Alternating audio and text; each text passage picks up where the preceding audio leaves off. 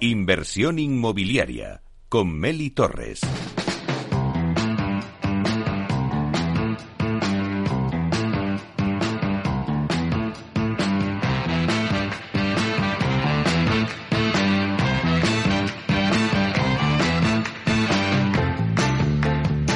Bueno, pues no podíamos terminar nuestro año 2023 sin nuestra sección estrella, porque ha sido una sección estrella en el 2023 Cultura Inmobiliaria con Alfredo Díaz Araque, experto en real estate, porque dijimos, eh, Alfredo, buenos días. Muy buenos días, Meli, ¿cómo estás? Dijimos, este año nos tenemos que proponer que además de dar las claves del inmobiliario, que siempre vienen muy bien para todos los inversores, pero también queríamos crear cultura inmobiliaria, conocer un poco pues series que tengan algún hilo inmobiliario, música, eh, pues películas, cine, libros, hemos tocado un poco de todo. Entonces, yo creo que lo hemos conseguido, que hemos creado cultura inmobiliaria en este 2023, Alfredo. Totalmente, Meli. La verdad es que, a ver, también a veces lo hemos forzado un poquito, ¿verdad? Porque con los temas, porque ya hablamos de Eurovisión, pero le hemos dado la, la vuelta inmobiliaria. Y es verdad que al final, oye, pues hemos dado un otro aire al tema inmobiliario, ¿no? O sea, que, oye, el programa es magnífico, no le faltaba nada, pero le hemos puesto la guinda del pastel, que se diría.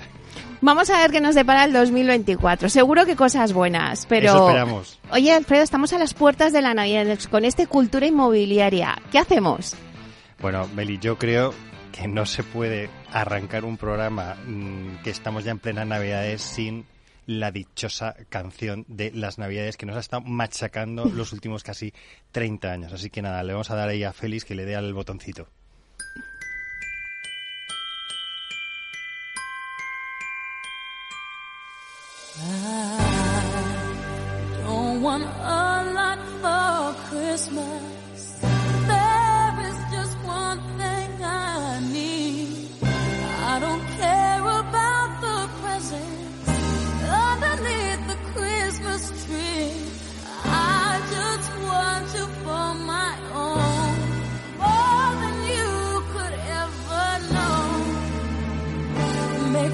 wish I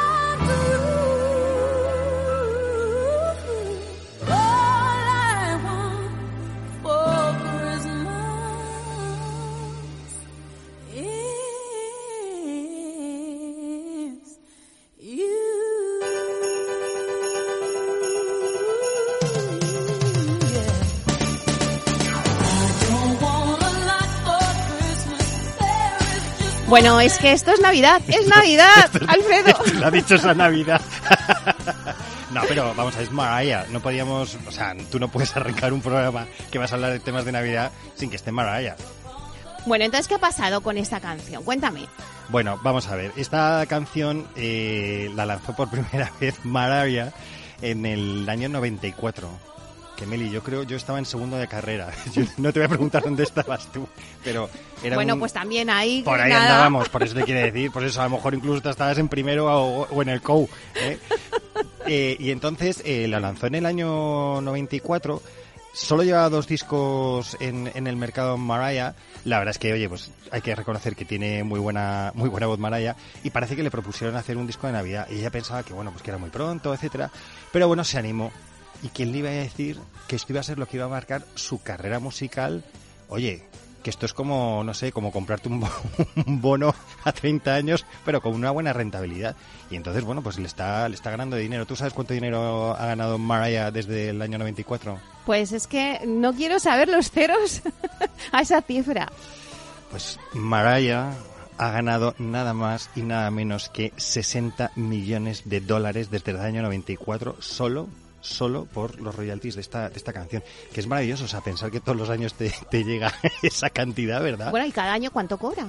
Pues mira, creo que cobra dos millones y medio de dólares cada año, se estima, ¿vale? O sea, que, que, bien, oye, mira, con eso tienes... Sin más. Y, eh, como bien decía Félix ahora, le estamos dando un centavo de dólar a Mariah con la reproducción de esta canción, o sea, que está haciendo clink clink con la, con la caja Y, y nada, y Mariah ahí está. Ya sabes, y ahora hablaremos que bueno, que este año ha tenido una rival dura, Mariah. Va, se le acaba, se le acaba el chollo. Sí, se le, empieza, se le empieza a acabar, todo, todo tiene su fin, todo tiene su fin. Lo que pasa es que Mariah ya con 60 millones, de- ya me gustaría a mí llegar a ese fin así, con ¿verdad? 60 millones de dólares, ¿verdad?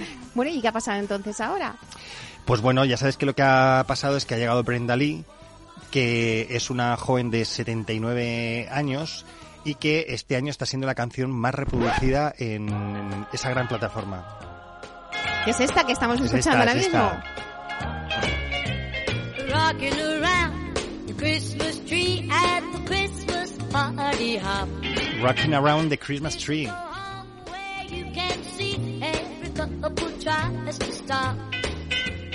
Rocking around the Christmas tree, let the Christmas spirit ring.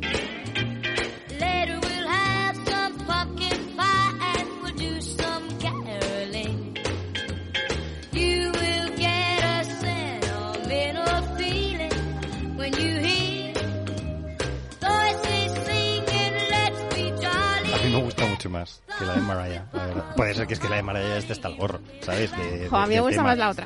¿Te gusta? ¿Ves? Ya sabía yo que no íbamos a coincidir. Pues sí, Brenda Lee, 79 años, y que publicó esta canción en el año 64. Ahí sí que no te pregunto porque no estábamos ninguno de los dos en el año 64. Oye, 13 años tenía Brenda Lee cuando sacó esta canción. Eh, luego decimos de los de Operación Triunfo, pero Brenda Lee lo que tenía Qué era más, ju- más juventud y mejor voz, por cierto, que los de, los de Operación Triunfo.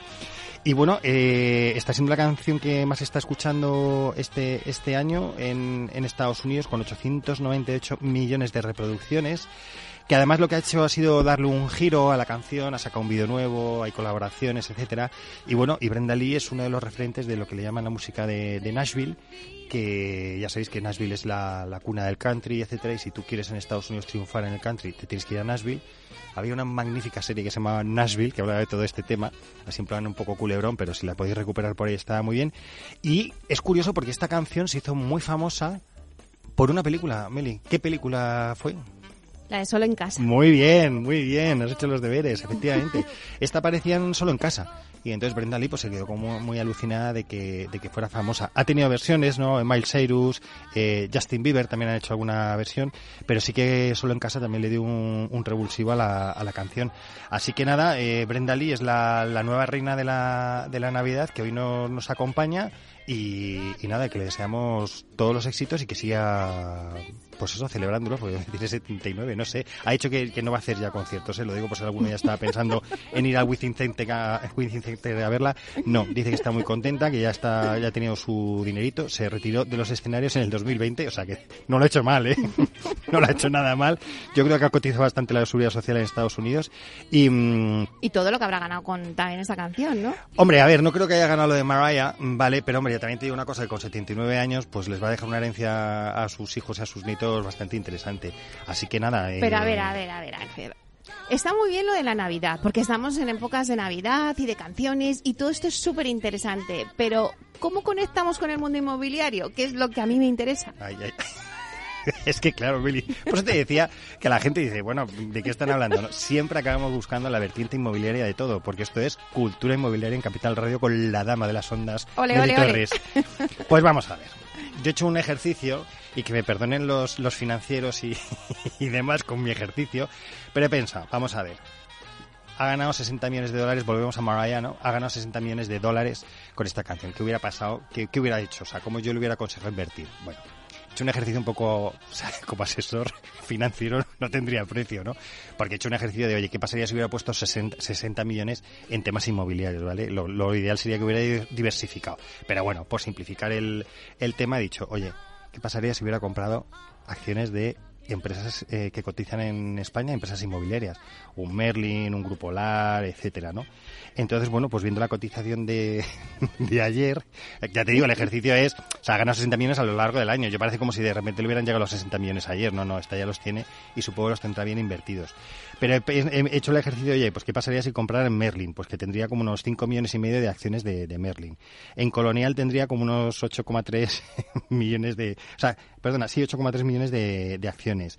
En Metrobacesa 6,4. O sea, que bueno, que hubiera hecho un capital. En AEDAS un 3,1. En Grupo LAR, pues un 8, casi 9 tendría, ¿no? Pues y en. Neynor unos, unos 5 millones de acciones. O sea, muy bien. ¿Tú te imaginas a Mariah Carey sentada en el consejo con Ismael Clemente o con cualquiera de los próceres de- del sector inmobiliario? Oye, la estoy viendo. Y de fondo, eh, el hilo musical en esas empresas sería O la canción de Navidad. Que tiemblen los CEOs de las empresas cotizadas porque Mariah se puede sentar en el, en el consejo en, en cualquier momento. Y luego he hecho otro, otro ejercicio que era- me ha resultado también muy, muy interesante y aquí tengo que agradecerlo. Pues, a- lo he intentado en las otras webs, ¿no? Pero, pero Merlin tiene una cosa muy interesante que es el dinero que pones y cómo rentabiliz- te- lo podrías rentabilizar, etcétera, dentro de sus acciones. Y he hecho el ejercicio igual, un poco a, a lo bestia, ¿no? Entonces, esos 60 millones de dólares son como unos 54,7 millones de, de euros, ¿no? Entonces he puesto, vale, pues compra todo, eh, todo, todo lo mete en Merlin, ¿vale? Eh, es verdad que Merlin empezó a cotizar en el año 2014, o sea, Maraya ya llevaba la filera de 20 años ganando dinero con, con esto, ¿no? Y entonces, si, si hubiera puesto todo ese dinero y hubiera reinvertido los dividendos en acciones, esos 54,7 millones serían ahora mismo ciento, casi 103 millones de, de euros. O sea que, fíjate, o sea, la tendríamos en el Consejo seguro, presidenta. No sé si presidenta ejecutiva o no ejecutiva de, de Merlin, pero oye, Mariah podría estar ahí perfectamente trabajando, ¿te imaginas? Oye, si no hubiera decidido entrar en ninguna compañía y hubiera dicho, oye, quiero comprar inmuebles. Pues también, también Mariah podría haberlo hecho, porque con 60 millones yo creo que se puede, hacer, se puede hacer mucho, se puede comprar algún, algún pisito, se puede comprar. Pero intenta ir a lo más, lo más grande, ¿no? Y mm, ahora mismo, por ejemplo, tiene oportunidades inmobiliarias en, en Estados Unidos. Eh, ¿Por qué? Pues porque podría Le haber- vamos a dar ideas. Si les- yo le estoy dando a Maraya, si nos estás escuchando, oye, si necesitas a alguien que te ayude en temas inmobiliarios, de esos 60 millones que nos den unos pocos, los gestionamos y oye, y, y ya está. Pero bueno, no todo. solamente ella, también si quien Cualquiera que nos escuche, no, no, cualquiera que nos escuche, un volumen eso. interesante. Sí que nos gustaría que los patrimonios fueran grandes, por favor, eso también no lo que fuera, que fuera gente con mucho dinero. Bueno, ¿qué oportunidades hay? Pues mira, ahora mismo tiene oportunidades en el mercado inmobiliario eh, americano, porque por ejemplo, pues eh, está también mirando que se podría comprar un edificio de oficinas en la calle California, en San Francisco, que es una de las calles más punteras de, de San Francisco, y había un edificio que costaba 300 millones de dólares en el 2019 y pues ahora mismo ese edificio tiene una pérdida gorda de un 80% en cuatro años y ahora mismo, oye, por 60 millones parece que puede, si hace una oferta, se la van a aceptar, ¿eh? Entonces, bueno, tendría ahí que eh, lo que hablamos, mm, es verdad que el mercado de oficinas está mal, pero a lo mejor puede ayudar a reconvertir en vivienda, coge, se saca, monta ahí un rent, ¿verdad? Y Claro. también podría ser, o sea que, que esa sería una de las opciones que, que tiene. Pero también, también podría a lo mejor eh, haber puesto ese dinero en España y he mirado a ver qué transacciones por 60 millones así habría. Es verdad que ha habido algunas, pero por tratar de no centralizar la inversión en Madrid, que ha habido alguna operación en Madrid, pues he dicho, oye, pues mm, ¿qué ciudad a Maraya le gustaría? Por la calidez de la ciudad, tiene mar, buen clima, etcétera, oye, pues Barcelona. Y también se puede haber comprado un edificio que compró eh, un fondo australiano, Maguire, en la calle Payars, en el 193, que se lo compró a, a Starwood y que también la, la operación se transaccionó por 60 millones de, de- de euros. Entonces, bueno, más o menos 54, bueno, pues pide un pequeño crédito para lo que le falta y yo creo, que yo creo que se lo darían. Con las Y ahí navidades. Una hipotequilla, sí, y ya está. Y mira, tenía, tiene, yo no sé, no sé ahora cómo está de ocupación, pero tenía Hewlett Packard, General Electric, eh, Ticketmaster, o sea, que muy buen, muy buenos inquilinos. Entonces, Maraya, mm, he intentado buscar eh, información sobre las, en qué has invertido este dinero, no la he encontrado, pero yo me, me, me- vamos, he, he decidido, digo, bueno, pues voy a ser osado y le voy a recomendar a Maraya que, que meta dinero en inmobiliario y cómo lo podría hacer. Ujú. Bueno, pues nos parece una buena opción. Eh, ya que hemos empezado con, con las canciones de Navidad y que hemos eh, puesto estas dos, ¿no? Pero, oye, Alfredo, tú, si te dicen la canción de Navidad, de la primera que se te venga a la memoria, por ejemplo, yo sería la de Last Christmas de, de Josh Michael. ¿Cuál sería la tuya? Bueno, sabes que esa es una de las canciones también más reproducidas, o sea que con la María, es verdad, ¿eh? qué gran canción, Last Christmas, I Give You My Heart. Es que yo sin esa canción no es Navidad tampoco. No, no, ¿eh? no, además yo creo que tú y yo somos de una, de una... Mira, ahí está. Ay, me encanta, me encanta. Es que mira que eran buenos Guam. Sí.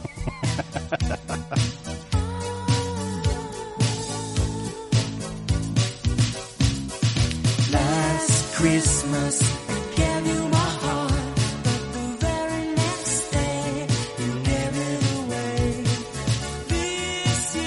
cuando también está la segunda voz, ¿verdad? Y todo esto. Y el vídeo, ¿te acuerdas del vídeo? Ay, el vídeo. El súper moreno, sí. además, ¿te acuerdas? Sí. Con ese pelo cardao. Y, y, y, y lanzándose bolas con la, con la chica y ligando con la chica. Luego, fíjate, con, con George Michael. Pero, pero ya te digo que es ¿Cuál una... Sería la tuya? ¿Cuál sería la tuya? Pues mira, vamos a ver. Yo he estado dando una vuelta y si pienso en canciones de Navidad, pienso en villancicos.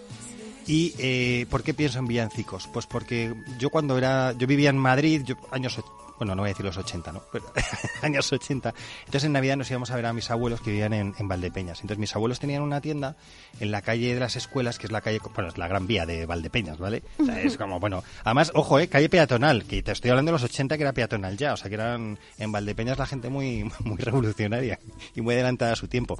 Entonces tenía una tienda de, de niños que se llamaba Anuska, y anteriormente fueron mantequerías Moro, que vendían de todo. Pero bueno, se transformó, yo ya no la conocí, Qué rico, mantequerías por Moro. favor, mantequerías los mantecados. Y entonces, eh, ya te digo, yo eh, era una tienda de niños, yo la conocí tienda de niños, entonces la casa de mis abuelos estaba al lado y enfrente de casa de mis abuelos estaba Almacenes Romeral, que eran pues como, el corte inglés de Valdepeñas, o sea, era un sitio muy grande y tal, no sé qué. Y mi hermano y yo dormíamos en esa parte de la, de la casa, porque era una casa muy grande. Y nos despertaban absolutamente todos los días, estaban con la matraca de los villancicos. Y me acuerdes, a la puerta de tu casa voy a poner un petardo para reírme. Pues así, todas las navidades, almacenes Romeral con villancicos constantemente. O sea, que ese es el recuerdo que tengo yo de, la, de las navidades. Pero bueno, que Muy fin- español, claro que sí. Sí, hombre. pero no, además te digo una cosa, ahora, ahora ves, dices, no lo aguantaría, pero en aquella época que eres pequeño y tal, no sé qué, te juntabas con tus primos, pues mira, aguantabas carros y carretas, ¿sabes? O sea que... Nah, eso, así entre que los villancicos y el los Rafael villancicos y Rafael y todo también. eso, y luego, hombre, no, y Juan, es verdad que has hecho muy buena lección ahí. Bueno, a ver, nos quedan ya mm, pocos minutos. no nos queda nada, Meli, es que se nos va volando el Nos tema. hemos liado con las canciones. Bueno, eh, cuéntanos un poquito, porque llegan las navidades y la gente pues tiene un momento también de diversión, de relax y le gusta pues leer, por ejemplo, en Navidad. Haznos un repaso rápido a alguno de los libros que, que podamos aconsejar a nuestros oyentes. Pues mira, ya que estamos a final de, año y como efectivamente dices, yo creo que la gente, bueno, no sé si entre cena y cena de Navidad tendrá tiempo, pero yo creo que hay que buscar un tiempecito para, para leer. Em, yo sí que me gusta mucho leer libros de management, etcétera, y todo esto. Y entonces hay un libro que ha escrito mi amigo José Luis Casal con Cristina Vila Carreira que se llama Prepara tu organización para, para el futuro. Y es un libro que, ya que estamos más a final de año hay que pensar en el futuro, pues me parece como muy interesante poder verlo, porque muchas veces, y yo creo que el libro es lo que trata de dar esa- esas claves, es estamos en la estrategia del, corto plazo, pero hay que preparar las organizaciones para el medio y, largo plazo. Entonces, bueno, ellos dan un poco una serie de, claves para prepararlo, porque como bien dicen, hombre, el futuro no se puede predecir, si lo supiéramos, pues ya sería como presente casi. Pero sí que es verdad que al final hay que estar pensando un poquito en lo que va a ocurrir y, mm, bueno, y el libro te ayuda a eso, y a ir eh, estableciendo の esas eh, herramientas que te van a ayudar a, a gestionar el futuro. Es verdad que llevo un poquito de, del libro, o sea, empecé el, otro día y, demás, pero bueno, la verdad es que me está resultando bastante interesante y sobre todo lo, más interesante del libro, a ver, por supuesto los autores y sobre todo mi amigo José Luis Casal, con todo el respeto a, a- a Cristina, pero que luego la parte, en, el libro hay una parte donde, bueno, ellos dan su- sus reflexiones, pero luego hacen una cosa muy interesante que es la parte última, que se llama Contrapuntos, donde diferente gente da visiones de- del futuro, ¿no? Y entonces, bueno, pues hay gente como Alberto Iglesias, que es eh, periodista especializado en temas de, tecnología. Eh, luego también está eh, Elena Torras, que es una que es inversora en, temas de startups y también muy relacionada con el con el mundillo también a veces eh, inmobiliario, tiene grandes amigas en el mundo inmobiliario. Y bueno, me parece un libro bastante interesante para mm, para verlo y para analizarlo y son de estos libros que, oye, que te, de los que de los cuales al final siempre acabas teniendo herramientas para, para manejar. Venga, pues lo apuntamos y se lo aconsejamos a nuestros Prepara tu organización para el futuro de José Luis Casal. Eso es. ¿Y algún otro más, Alfredo? Y hay otra cosa que tengo aquí ya preparada también para, para leer cuando ya me vaya de, de- de vacaciones, que es un libro de Javier Moro, que es un autor que me, que me gusta mucho, que se llama Nos quieren muertos. Javier Moro es... Bueno, madre mía. es no, pero ese- no, no, A sí, ver, a ver, sí, va- voy a explicarlo. Explicarlo, voy a explicarlo. Navidad, Voy a, voy a- bueno, voy a eh, ponerlo todo bien y ya está. Pues mira, Javier Moro es, eh, por cierto, era amigo del colegio de Miguel Bosé, curiosamente. Es sobrino, sobrino de Dominique Lapierre. Y Hay Javi- que meterse al SEO en esta Acá estoy. sección también. sí. Entonces, y eh, Javier Moro, la verdad es que a mí me gusta mucho como escritor porque escribe eh, novela histórica muy bien fundamentada. No son biografías, pero se acercan a eso, le da un aire.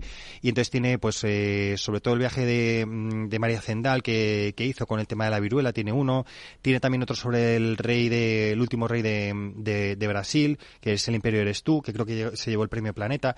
Pero el que traigo hoy, que se llama Nos quieren muertos, habla de toda la historia que ha tenido Leopoldo López, que sabes que es un opositor al, al régimen de, Venezuela y que, y que estuvo, eh, bueno, se estuvo ahí exiliado, el pobre, bueno, refugiado en la embajada española durante muchísimo tiempo y que al final se acabó escapando a través del, del maletero de un coche para llegar a, a España. Y bueno, y cuenta todo, toda esa peripecia de, de Leopoldo López en todo el tema de, bueno, pues cómo luchó contra, contra el régimen de, de- de Venezuela, cómo sale del, del ministerio, etcétera. Y bueno, me parece que es un, un libro que seguro que es súper recomendable porque Javier Moro, la verdad es que escribe muy bien, es muy entretenido. Ya te digo, yo me he leído varias cosas de él y la verdad es que me han, me han encantado. Bueno, y aparte, ¿alguna película, alguna serie que siempre nos traes para acabar este, este fin de cultura inmobiliaria con alguna recomendación más? Pues, mm, hombre, a ver, sí que está, eh, el- el- ah, sabes que ha tenido mucho éxito el cuerpo en llamas en Netflix, que habla del caso de- del crimen de la Guardia Urbana. Am, tengo que tengo que decir que he visto la serie, pero yo recomendaría sobre todo ver los documentales que hay sobre, eh, sobre ello que hizo la TV3, que ahora se puede ver en Movistar, sobre cómo es el, el- el crimen, y me parece un crimen, la verdad es que de libro. O sea, cuando digo de libro es que es súper entretenido, es como una historia muy, muy interesante. Entonces, la serie lo recrea, no es que lo haga exactamente igual, pero yo recomiendo ver, antes que la serie, ver la- lo que es el documental donde hablan de todo, de todo este tema del crimen, de la Guardia Urbana, y luego ver la serie, para poder ver, oye, poder contrastar y, y- y verlo. Pero es un, un caso, la verdad es que apasionante. La verdad es que a mí me, cuando lo vi y demás me gustó mucho, además eh, cruza el juicio con el tema de la pandemia, cómo fue todo, y bueno, me parece bastante interesante el crimen de la Guardia Urbana. Y he estado también viendo que creo que ayer, eh, o antes de ayer, puso en el último capítulo de eh, matar al presidente, estoy últimamente con los muertos, que es sobre el crimen de Carrero Blanco, que se han cumplido ahora 50 años, creo que, son, sí, justo, efectivamente. Y entonces, bueno, pues es un, un documental, también se puede ver en Movistar, donde hablan, bueno, pues de, de lo que ocurrió, cómo fue y demás, y, la, y la, esa teoría conspiranoica que hay sobre que la CIA estaba implicada. Bueno, es entretenido, la verdad es que es historia de España y es interesante también verlo. Bueno, pues, ay, que nos queda un minuto nada No, más. Oye, nada, eh, Alfredo, este va a ser nuestro último cultura inmobiliaria del 2023, pero va a ser el último. Pues mm, creo que vamos a tener que hacer un paréntesis, Meli, porque en enero me incorporo a un nuevo proyecto. Estoy muy ilusionado y no sé si voy a tener tiempo, Meli. El cariño y mi amistad lo vas a tener, pero creo que tendremos que hacer ahí un parón un poco largo. Y, pero bueno, con la idea de recuperarlo. Esto es un hasta luego, no es un adiós. Eso siempre. Bueno, pues, pues nada, ya nos irás contando, pero allá donde estés te deseamos muchísima suerte. Por supuesto, estaremos aquí contigo. Vendrás, vendrás, vendrás. Hombre, espero que me Porque invites, estará ligado con el hilo inmobiliario también, Eso, ¿no? sí, sí, sí, sí, para todos mis fans tengo que decirlos que sí, que seguiré vinculado en el sector inmobiliario y además yo creo en una posición donde podré ayudar mucho al, al, al sector. Pues venga, te esperamos. Gracias por todo, Meli, muchas gracias por todo. Hasta pronto. Hasta luego.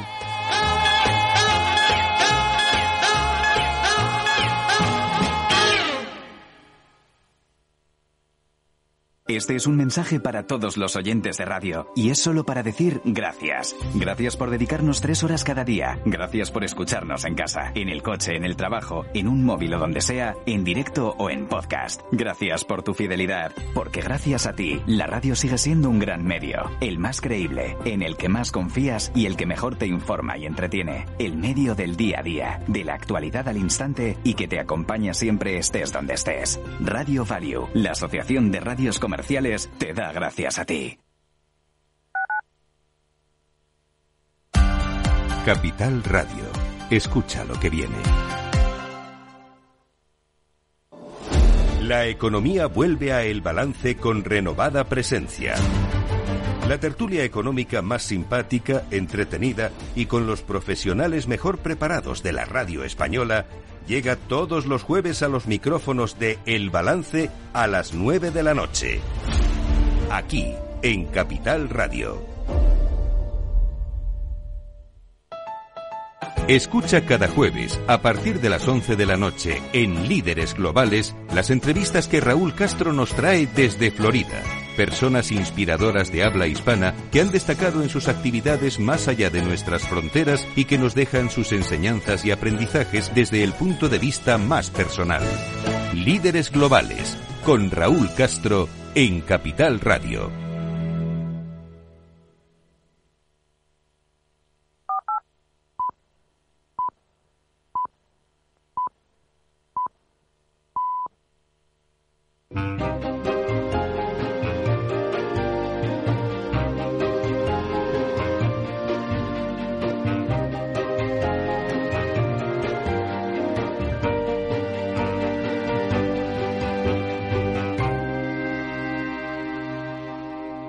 Inversión inmobiliaria con Meli Torres.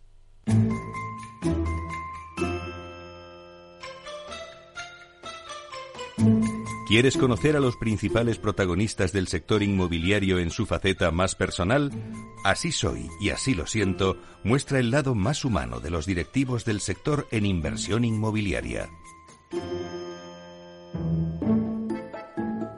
En nuestra sección Así soy y así lo siento, vamos a conocer el lado más personal de los principales protagonistas del sector inmobiliario. Hoy nos abre las puertas de su casa Miguel Díaz Batanero, que es director de Suelo y Desarrollo Urbano Sostenible de Metrobacesa. Buenos días, Miguel. Buenos días, Meli. ¿Cuántos años llevas trabajando en el sector inmobiliario? Pues llevo trabajando algo más de 20 años, eh, 23 calcularía yo. Y si no hubiera trabajado en el sector inmobiliario, ¿qué le hubiera gustado ser? Pues eh, quizá me hubiera gustado ser arquitecto, quizá ejercer la profesión de, de arquitectura, que es, lo soy de formación, pero no, no lo ejerzo en mi día a día. ¿Vive en una vivienda en propiedad o en alquiler? En propiedad.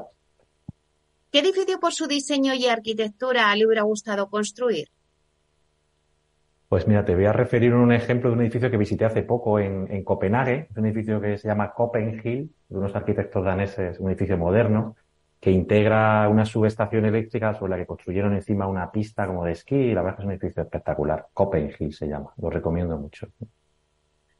Termine la frase. El sector inmobiliario para mí es pues es una, te da la oportunidad de, de mejorar eh, el entorno construido, las ciudades, y es una de las cosas que más me gusta del sector. ¿Con qué compañero del sector inmobiliario se iría de cañas? Pues me iría con, con mi compañero del departamento, que son muy, son muy majetes. De hecho, creo que hoy, hoy probablemente lo acabemos haciendo. ¿En cuántas empresas ha trabajado? En pocas. Yo llevo un montón de años en Metrobacesa y trabajé antes en otra, en un estudio de arquitectura y urbanismo. Llevo ya 18 años en la compañía. ¿Y es más de hotel o de vivienda vacacional? De hotel, de hotel. Yo en las vacaciones es para descansar y, y en los hoteles se descansa más. ¿Estudió en una escuela pública o privada? Escuela pública, escuela pública, instituto público y universidad pública. Sí. ¿El último libro que ha leído? Pues leo en verano sobre todo novelas. Eh, creo que la última que leí este verano es una que se llama La sombra del impostor, sobre la etapa del Renacimiento en Italia y tal. ¿Lee el periódico en papel o por internet? Por internet, en el móvil, todas las mañanas, sí. ¿Y es más de Facebook, Twitter, LinkedIn o Instagram? Bueno, habíamos ido evolucionando un poco, ¿no? Fui de, de Facebook ya poco, eh, LinkedIn sí que lo uso bastante y ya últimamente he empezado con Instagram a, a utilizarlo, sí, vamos un poco evolucionando. ¿Cuántos idiomas habla? Eh, dos idiomas, pero con fluidez inglés, y, inglés y, y castellano. Claro. ¿Y toca algún instrumento? Eh, no, no, no, mira, yo tengo ahí en mi familia, hay pianistas y tal, pero no, no me dio a mí por ahí. No. ¿En qué deporte es bueno? ¿En qué deporte soy bueno? Bueno, me gusta mucho practicar deportes. Bueno, bueno, no sé, todavía sigo jugando al fútbol con, con los compañeros de Metro Bacesa y la verdad es que me lo paso bien. Pero bueno, no, no sé si destaco demasiado, pero bueno, de luego nos divertimos. Miguel, ¿y su mejor cualidad? Eh, pues yo diría quizá la, pues, la perseverancia. y la constancia. ¿Y una manía? Una manía que estoy intentando corregir es que interrumpo, interrumpo a las personas que, con las que hablo. Tengo la mala costumbre de, de interrumpir porque como que me anticipo a lo que me van a decir. Y esto yo me hago pues, me cargo de que es desagradable y estoy intentando corregirlo. ¿sí?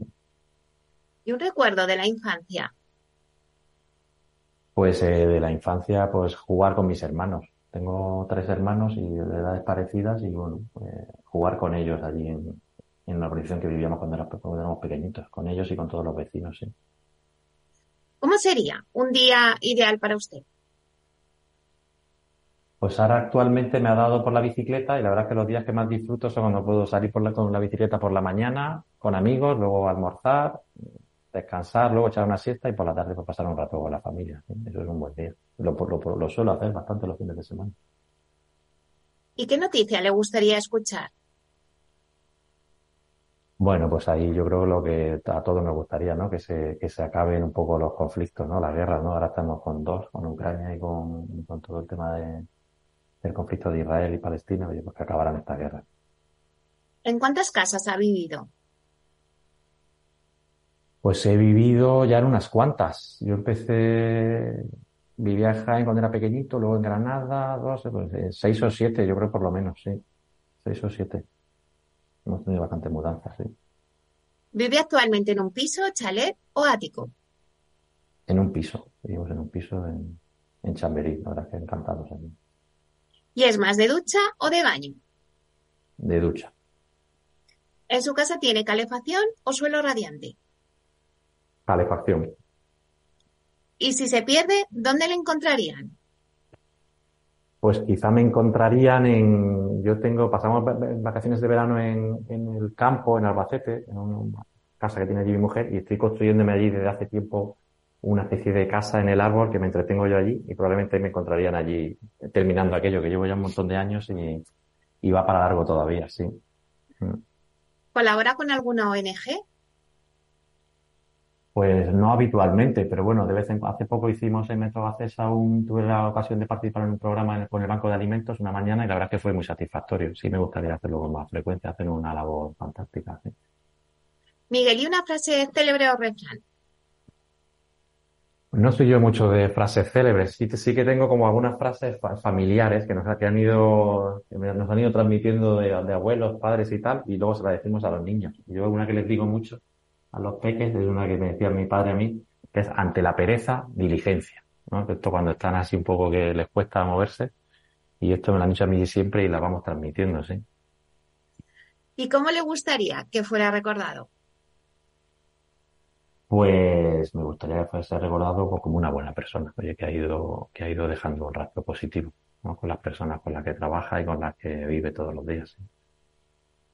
Gracias, Miguel, por abrirnos las puertas de tu casa y conocer tu lado más personal. Un placer. Gracias a ti, Meli. Igualmente un, gusto.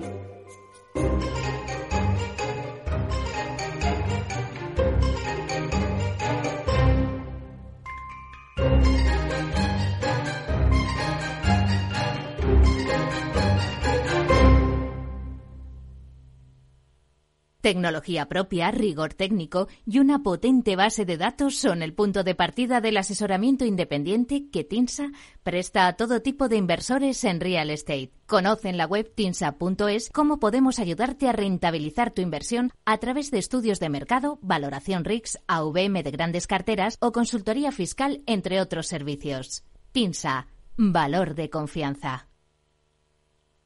Este es un mensaje para todos los oyentes de radio y es solo para decir gracias. Gracias por dedicarnos tres horas cada día. Gracias por escucharnos en casa, en el coche, en el trabajo, en un móvil o donde sea, en directo o en podcast. Gracias por tu fidelidad, porque gracias a ti, la radio sigue siendo un gran medio, el más creíble, en el que más confías y el que mejor te informa y entretiene. El medio del día a día, de la actualidad al instante y que te acompaña siempre estés donde estés. Radio Value, la Asociación de Radios Comerciales, te da gracias a ti. En Capital Radio te mantenemos económicamente informado desde que amanece. Son las 7 de la mañana, hora central europea, las 6 de la mañana en Canarias. Aquí comienza Capital, la bolsa y la vida. Haciendo algún break en el camino Enseguida, hora trading, la hora más golfa de los mercados. para continuar informándote después de comer Son las 4 de la tarde, las 3 en Canarias. Esto es Mercado Abierto, en Capital Radio. y que cierres el día conociendo todos los detalles. Señoras y señores, buenas noches, bienvenidos. Escuchan la sintonía de Capital Radio. Les invito a que nos acompañen aquí en el balance. Capital Radio. Información económica de calidad.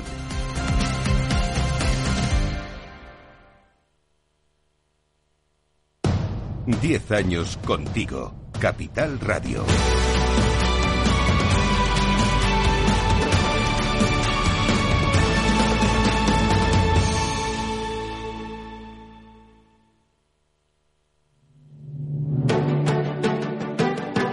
Una piscina infinita, una terraza con vistas, un gran salón para invitar a la familia o todo a la vez. No importa lo que estés buscando para tu nueva casa, en Aedas Homes lo hacemos realidad. Entra en aedashomes.com y sal de la fila de los que sueñan. Aedas Homes, tu casa, por fin.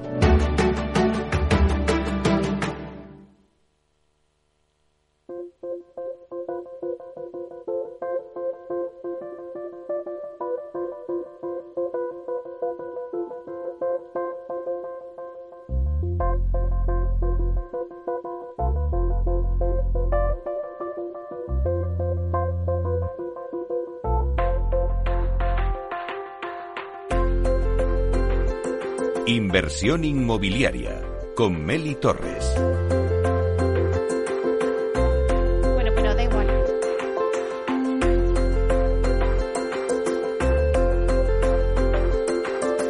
Bueno, pues empezamos. Empezamos nuestro espacio de inversión inmobiliaria y Procted con Urbanitae. Vamos a daros las nuevas claves financieras que están cambiando el sector inmobiliario gracias a la transformación digital.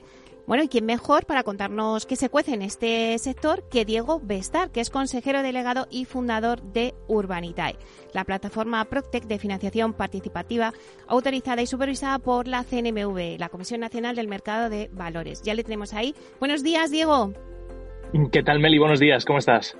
Bueno, pues ya estamos en la recta final de 2023. Eh, además, sabes, hoy tengo en el estudio, en directo, está con nosotros aquí un buen amigo tuyo, está Alfredo Díaz Araque, que te quiere saludar. Hombre, Alfredo, ¿qué tal? ¿Cómo estás? Diego, es que he querido quedarme todavía un poquito más y disfrutar de, de tu presencia. Oye, no, no, no me lo esperaba, la verdad es que es una sorpresa muy grata, Alfredo. Hombre, a los, a amigos hay que cuidarlos, Diego. Sí, señor, sí, señor. Bueno, pues, pues nada, también se queda Alfredo con nosotros y en la conversación a lo mejor pues también interviene y te hace alguna pregunta. Pero yo lo que te quiero preguntar, eh, eh, Diego, es que, bueno, este, este año ha sido un ejercicio de intensa actividad, importantes acuerdos en Urbanitae, cambios relevantes en vuestra estructura. ¿Qué te parece si hacemos un repaso, Diego, de los principales hitos del 2023 en Urbanitae? ¿Con qué cifras cerráis el 2023? Y, bueno, y luego ya, ¿qué esperáis del 2024? Pues fenomenal, claro que sí. La verdad es que cerramos otro año eh, de récord, eh, no solo para Urbanitae, sino también para, para lo que es el sector de, la inversión inmobiliaria a través de, plataformas de crowdfunding. Este año, bueno, hemos, hemos vuelto a doblar el negocio. El año pasado cerramos con un poquito más de 70 millones de euros y este año, a priori, todo apunta que lo que queda de, de año, que es una escasa semana y poco, eh, vamos a cerrar el año con más de 140 millones financiados. O sea que volvemos a, a doblar la cantidad de financiada. Eh, es verdad que el volumen de proyectos eh, financiados no se dobla, porque es verdad que este año hemos hecho proyectos un poco más grandes de media, pero, pero bueno, la verdad es que ha sido un año muy, muy bueno a nivel de producción, mucho apetito inversor. Seguimos viendo la dinámica de que los inversores financian los proyectos en cuestión de minutos. Y, y bueno, lo que sí hemos visto en general desde Urbanitae, yo creo que del sector eh, también, yo creo que a nivel general, es una, una sobreponderación o más inversión en deuda eh, que en equity. Y el año pasado quizás fue todo lo contrario, ¿no? Cerramos un año con alrededor de un 70% de proyectos en equity eh, y un 30% de deuda y este año pues estamos ahí, ahí, ¿no? Un poquito más de deuda que de equity. Y a priori pues el 2024 apunta a lo mismo. Eh, y esto lo hemos hablado muchas veces en este espacio, ¿no? La tendencia del sector inmobiliario es que cada vez hace falta más financiación alternativa, eh, más proveedores de, financiación vía deuda para, para, el sector y nosotros pues estamos viendo reflejado claramente en, en los proyectos que, que recibimos. Y luego, a partir de las cifras, pues quizás los hitos más, más relevantes ¿no? para Urbanitae y yo creo que para, para todo nuestro sector, el de crowdfunding, es la noticia, por ejemplo, que lanzamos de haber cerrado un acuerdo con Neynor, un acuerdo muy importante y yo creo que eh, es el, primer acuerdo de este tipo que se ha escuchado en el mercado. Eh, para ponerlo en contexto, Meli, tú y yo nos conocemos eh, desde hace mucho. Alfredo, a ti te conozco incluso de antes. Muchos años. Y, sí, y la verdad es que eh, hace escasos dos, tres años hubiera sido impensable pensar que el promotor eh, más importante de nuestro país, como es Neynor, eh, podía cerrar un acuerdo tan, tan importante y tan estratégico para ellos con una plataforma de crowdfunding para, para financiar sus, sus promociones. Así que yo creo que desde el mundo fintech, desde el mundo proptech y desde el mundo del crowdfunding estamos de enhorabuena y no puede ser de otra manera, desde el equipo de Urbanita estamos encantados ¿no? de, poder anunciar cosas como esa. Claro, porque es que digo, em, esa tendencia ¿no? que yo creo que la, ha empezado a marcar ya Neynor, ¿no? Eh, al final, como tú me has dicho muchas veces, ¿no? es que en todo el proceso hay partes del proceso de, de cualquier operación de residencial, de promoción, de desarrollo, que no eh, lo financian los bancos. Entonces, en ese proceso, pues entráis vosotros. Eh, claro, antes las inmobiliarias tenían cash y, y podían financiar pero ahora bueno, pues es que el mercado está como está, eh, los recursos a veces también pues, pues se acaban y, tienen que buscar esa financiación participativa, ¿no? Sí, a ver, hay, hay ciertas partes de, como bien dices, de lo que es una promoción inmobiliaria que el banco no está ni se le espera ni va a volver. Es decir, lo estuvo en el pasado. Eh, parte de la crisis que se vivió en su momento tiene muchas variables, ¿no?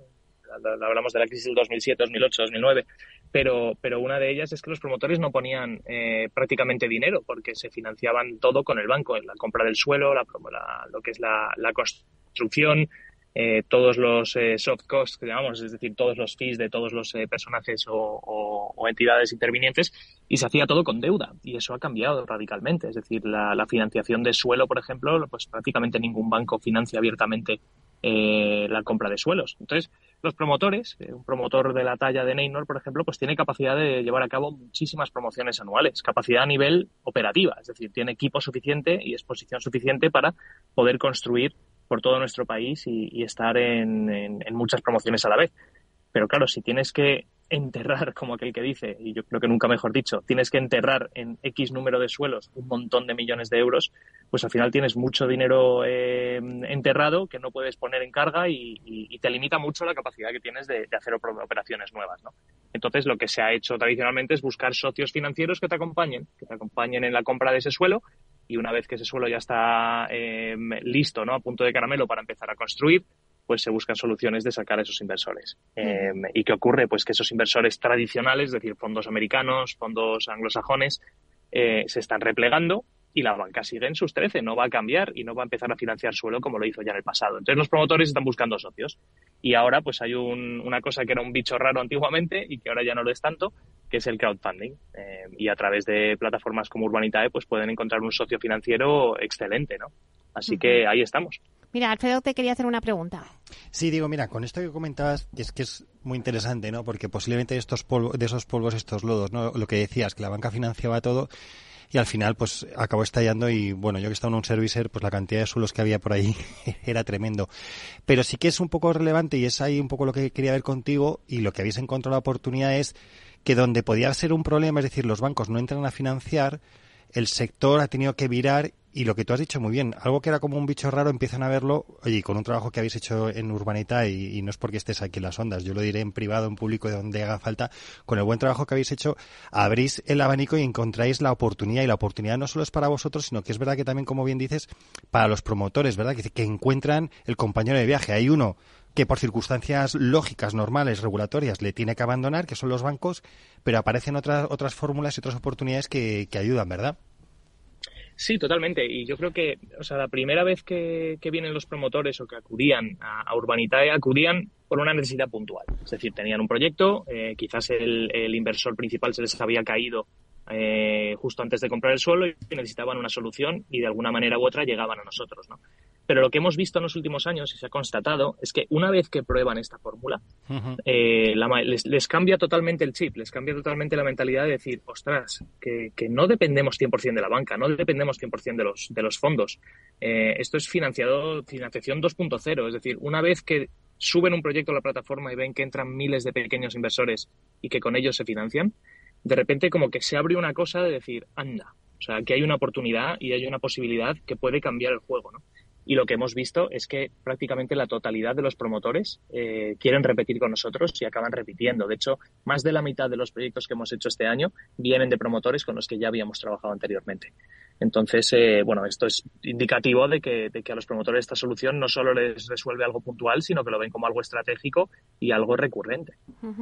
Además, Diego, eh, no tenemos que dejar de lado la actualidad y, y también te quiero comentarte esta parte, ¿no?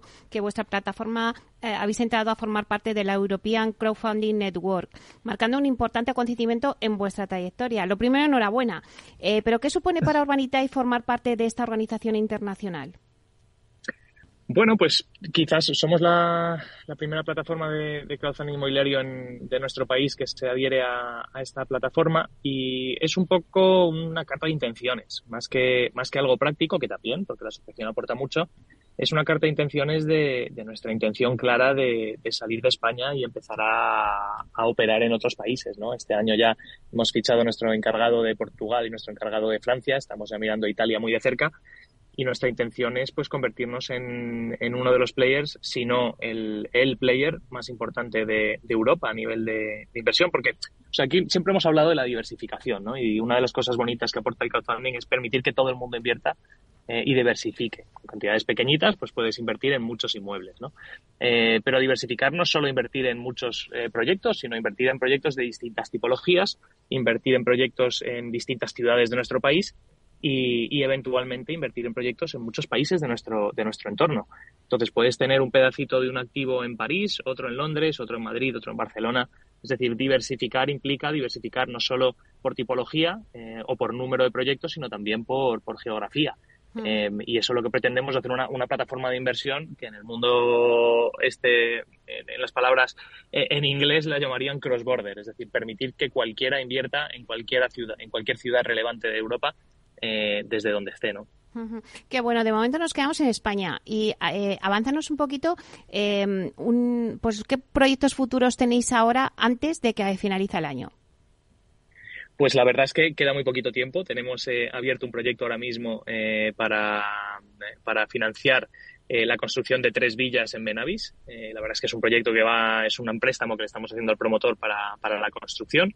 Para que nos hagamos una idea, eh, el nivel de garantías de esta tipología de proyectos eh, le vamos a prestar al promotor 2.800.000 y el valor de los activos que lo respaldan, es decir, las tres villas y el suelo que ya tienen propiedad el promotor, eh, superan los 10 millones. O sea que el nivel de garantía que hay detrás en primer rango hipotecario es muy bueno y el tipo de interés es el 10%. O sea que hablamos de, de rentabilidades muy razonables con un nivel de garantías muy bueno. Y luego tenemos otro proyecto que lanzaremos la semana que viene, eh, ahí apuntando a, darle a la bocina ¿no? y acabar el año con un proyecto final, que es un proyecto en el 22 arroba de Barcelona, eh, un edificio de oficinas. Eh, la verdad es que es una pasada el edificio. Eh, otro proyecto de deuda en el que el promotor va a aportar mucho capital y, nos pide un poquito de ese capital para poder construir el edificio. Así que bueno, pasamos de residencial a oficinas y cerramos el año con, con ese proyecto de 20, en el 22 arroba de Barcelona. Bueno, pues antes de irte, Diego, a ver, ¿qué le pides al nuevo año en Urbanitae? Tengo tanto que pedir que no sé por dónde empezar. Eh, pero bueno, le pediría que, que, los proyectos sigan funcionando bien, eh, sobre todo que los proyectos que tenemos en cartera eh, funcionen bien y podamos eh, hacer el, el, calendario de devoluciones que tenemos previsto, que la verdad es que el año que viene va a ser un récord de devoluciones para cualquier plataforma en la historia del crowdfunding. Eh, así que bueno, por ese lado eso, seguir trabajando con el equipo que tenemos, que es una pasada trabajar con ellos, es un honor para mí poder trabajar con, con la gente con la que trabajo y, sobre todo seguir encontrando oportunidades de inversión y brindárselas a nuestros inversores. Bueno, pues a ver, que Alfredo también te quiere preguntar. No, digo, digo que, que otra, espero que también le pidas al año seguir rodeado de tan buenos amigos, ¿no? Hombre, eso sin lugar a dudas, sin lugar a dudas. Y seguiremos, eh, seguiremos en contacto y espero que nos veamos más que este año, que la verdad es que ha sido un poco frenético para todos, pero bueno, en el 2024 ahí estaremos, eh, tanto contigo Meli como contigo Alfredo, un placer siempre. Y, nada, os deseo lo mejor para, para este cierre y, la entrada del año nuevo. Yo te, digo, tengo que decirte, eh, y lo, porque yo te lo he dicho muchas veces, pero lo diré, que la verdad es que te acuerdas cuando nos sentamos tú y yo, yo creo que era septiembre de 2017, que estabas ahí arrancando el, el proyecto, nos sentamos por primera vez, nos conocimos, y joder, ver la evolución que habéis tenido y lo que tú dices, ¿no? Pues llegar a, allá a hitos como que, oye, que Neynor ya os tenga como un canal para financiarse. Doblar eh, la facturación. Doblar la facturación, es decir, eh, creo que las cosas mm, la suerte hay que buscarla y yo tengo que felicitarte, Diego, a ti y a todo el equipo que lo habéis hecho porque la verdad es que yo creo que es un trabajo mucho, lo hemos hablado muchas veces, ¿verdad? De pico pala y que habéis puesto pues el tema de la financiación alternativa y el crowdfunding en un lugar eh, muy muy relevante. Tanto será que te diré que mi hermano me preguntó el otro día si invertía en estudio urbanita y le dije, vamos, digo, no lo dudes. ¿eh? digo, no tengo, vamos, digo, sí, mete el dinero. bueno, oye, pues muchísimas gracias y, nada, todavía nos queda mucho por hacer. Espero que dentro de un año y dentro de dos y dentro de tres sigamos hablando de, lo mucho que ha avanzado todo esto y, espero poder compartirlo con vosotros, claro que sí. O sea, que crees que en el 2024 la financiación participativa va a ser eh, un buen año también, ¿no?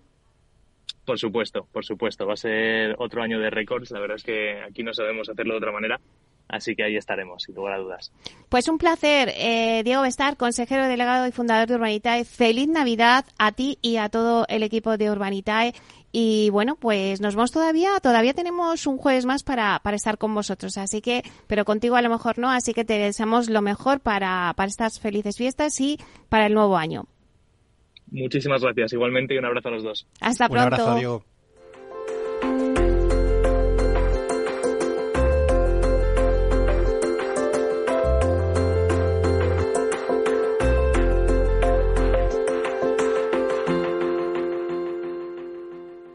Inversión inmobiliaria con Meli Torres. Bueno, pues ahora nos mováis porque eh, viene el informativo a las 12, las 11 en Canarias, pero eh, tenemos nuestro debate que va sobre el alquiler. Es un tema que está en la agenda del sector y que se habla mucho de ello. Vamos a intentar aquí poner las luces y las sombras de este negocio del Build to Rent, de construir para el alquiler. Así que en breve tenemos con nosotros a Víctor Pérez Arias de ASG Homes, Antonio Carroza de Alquiler Seguro, Jorge Pereda de Grupo LAR y Pablo Rodríguez Losada de AIDAS Homes. Os espero de 12 a 1.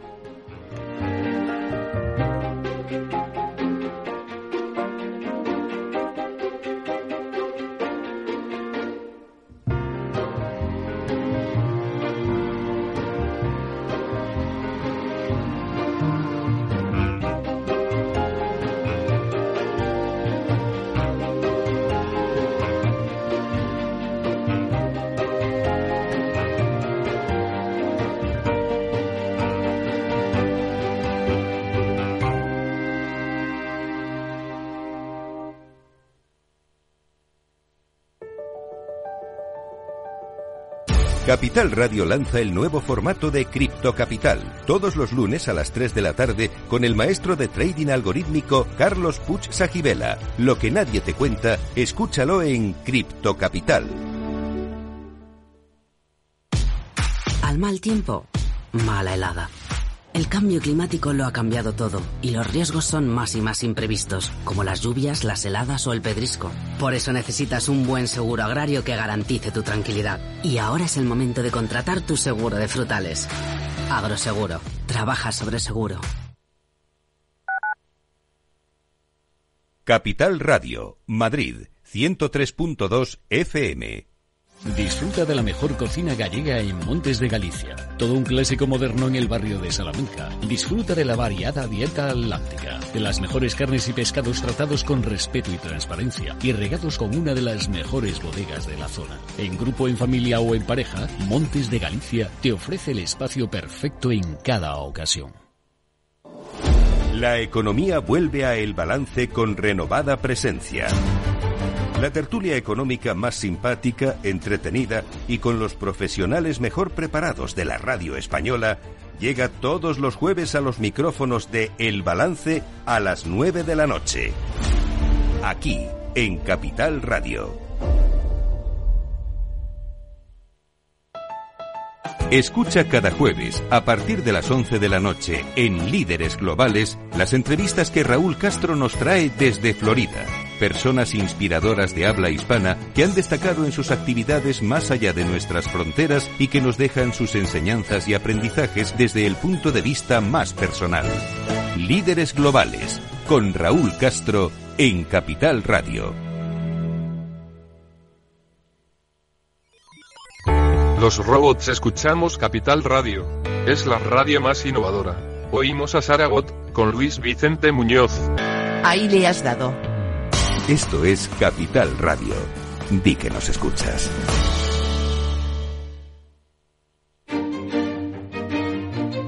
Valor Salud. Tiempo de salud. Su actualidad, sus personas, sus empresas. Todos los viernes a las 10 de la mañana en Capital Radio, con Francisco García Cabello.